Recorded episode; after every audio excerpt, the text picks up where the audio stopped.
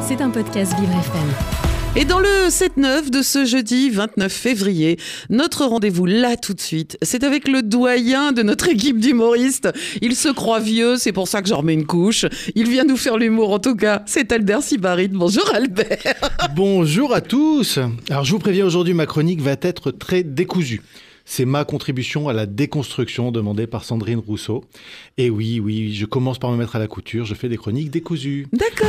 Toi qui n'en peux plus, qui baille, qui voudrait dire bye bye, t'as le bonjour d'Albert, le gros bébé. T'as le bonjour d'Albert. T'as le bonjour d'Albert. Bon alors cours de couture. Allez hop, c'est parti. Alors, comme vous l'avez compris avec moi, on parle d'humour avec un tout petit H. Et oui, mon objectif, c'est d'être le Alberto Tomba de l'histoire. Ah oui. Tomba dans quoi? Mais vous l'avez, vous- pour ceux qui l'ont pas, hein, parmi les plus jeunes, Alberto Tomba, c'était alias Tomba la Bomba, c'était un skieur italien Oui. très très beau, hein, Oui. qui a ramené plus de 60 médailles d'or à son pays. Oui. Moi, c'est plutôt Albert Tomba avec le passé simple du verbe tomber, évidemment. hein. Alors, je vous emmène aujourd'hui en 1992. Car en 1992, à cette période, hein, et depuis une semaine, les Alpes ont retrouvé ordre et beauté, luxe, calme et volupté, comme dirait notre bout en train national, Baudelaire. En effet, en 1992, ce mois de février marque le début et la fin Les Jeux Olympiques d'Albertville Et oui, les Jeux Olympiques d'Albertville. Ah bah c'est fait pour vous ça. Ah ben. pour être précis, il s'agit des 16e Jeux Olympiques d'hiver de l'histoire complète, car à la différence des Jeux d'été, il n'y a jamais eu de Jeux Olympiques d'hiver antiques. Ah bah oui, les Grecs, ils s'amusaient pas à faire de la luge en toge. Ils avaient mieux à faire. Vous voyez, sauna, orgie, et parfois la guerre à trois. Attention, hein, je dis la guerre à trois, pas parce que je suis un inculte incapable de manier correctement la langue française, mais parce que je ne parle pas de la guerre de Troie, mais des guerres entre les Athéniens, les Spartiates et les Corinthiens. Donc ils étaient bien trois. Bref, les guerres à trois. Qui, d'ailleurs étaient parfois à quatre, hein, quand les habitants de Thèbes, les Thébains, décidaient de s'y mettre au six, ce qui n'arrivait pas très souvent, car comme tout le monde le sait, la guerre, c'est pas Thébain. Alors, je disais donc que... Oui, oui, oui, oui. Oui, celle-là, on va la faire rapidement. Que les Grecs anciens n'avaient pas de jeux d'hiver, mais des jeux d'été avec des épreuves équestres et gymniques. Cela permettait à chaque camp de se découvrir, et dans tous les sens du terme, puisque gymnique en grec, ça veut dire nu. Mm. Et oui, les épreuves étaient réalisées dans le plus simple appareil. Oui. Et ça, le baron de Coubertin, dans la pudeur du début du XXe siècle, il n'a pas eu le courage de le reprendre.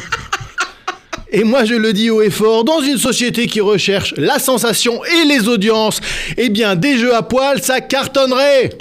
Jeux à poil. Oui. ça serait des animaux donc. Ah, avouons aussi que ce serait pas forcément très flatteur pour les sportifs des JO d'hiver. Mais ça. Bref, 1900.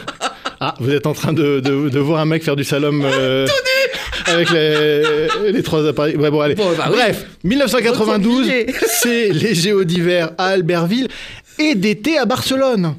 Une année sympa pour les femmes de sportifs de canapé. ah oui, c'est oui, oui, oui. Et la dernière année avec cette double dose de, JE, de JO qui a été mise en place dès 1924. Depuis, c'est comme en politique. Eh oui, c'est l'alternance, tous les deux ans. Alors, pour la petite histoire, Albertville est la troisième ville française à accueillir les Jeux d'hiver, après Grenoble en 1968 et Chamonix en 1924. Mhm. Ah non, euh, excusez-moi, non, c'est Chamonix, pas Chamonix. Oui, et puis euh, j'ai rien compris aux dates là. C'est les dates, les dates des différents Jeux d'hiver en fait qui ont eu lieu en France. Mhm. Donc il y a Grenoble en 68, Mhm. Albertville en 92 et Chamonix et pas Chamonix en, euh, en 1924. Et c'est un piège d'accord. des locaux pour identifier les étrangers, ça. Moi, je vous le dis, mettre des Z et des X qui ne se prononcent pas Oui. et qui, à mon humble avis, ont pour seul objectif de te faire passer pour un plouc à leurs yeux. Genre, euh, ah ben non, faut pas dire Avoria, faut dire Avoria. Euh, Oui. Faut dire Chamonix. Oui. Et c'est pas Berlioz et Mermoz, c'est Berlioz et Mermot, Ah non, bande là- de parigots. Là, j'y crois pas. Eh ben si. Ah bon? Eh si, si, si, c'est Ah pareil pour les noms de famille. Ah Et bon? oui. Alors après, si on creuse un peu, en réalité, ils sont pas inutiles, ces X et ces Z. Et le plus drôle, c'est qu'ils sont utiles à la prononciation. Mhm. On ne les prononce pas, mais ils sont utiles à la prononciation. D'où ça vient? Ça vient des scribes qui les ont mis en place au XIIIe siècle pour différencier dans les écrits la prononciation latine de la prononciation indigène. Donc ne cherchez pas dans vos dictionnaires latin-français le mot avoria, il n'existe pas. C'est du Savoie. C'est du savoyard. en tout cas. du Savoie. Du Savoyard, oui. Je savoie beaucoup. Je- ça- ça- je- Bref, pour en revenir à mon sujet central, Oui. eh bien, j'aime le ski. Attends, à mon âge, avec mon poids, le ski, c'est le sport idéal. Il y a une machine pour te monter et la gravité pour te dé- la descendre. Et puis, soyons honnêtes, dans notre société du bien manger, la raquette après le ski, c'est quand même assez bien toléré. Oui, c'est En vrai. tout cas, beaucoup mieux que le cassoulet en juillet. C'est vrai.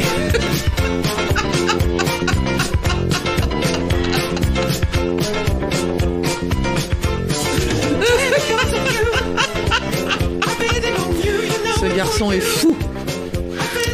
Albert euh, Sibarit euh, à retrouver euh, évidemment sur vivrefm.com à la rubrique podcast. Albert, un spectacle sur scène. Oui, enfin, de- bref. de- demain soir, il y, a un, il y a un très beau spectacle, j'en fais la promotion, merci de m'offrir cette opportunité, à Joinville-le-Pont, dans Ah le bah oui. 94, avec des personnes que vous connaissez bien, puisqu'il y aura parmi les sept artistes qui passeront, Pierre, D'accord. De quel et l'extraordinaire qui a malheureusement quitté le plateau, Aude Alisk, Oui.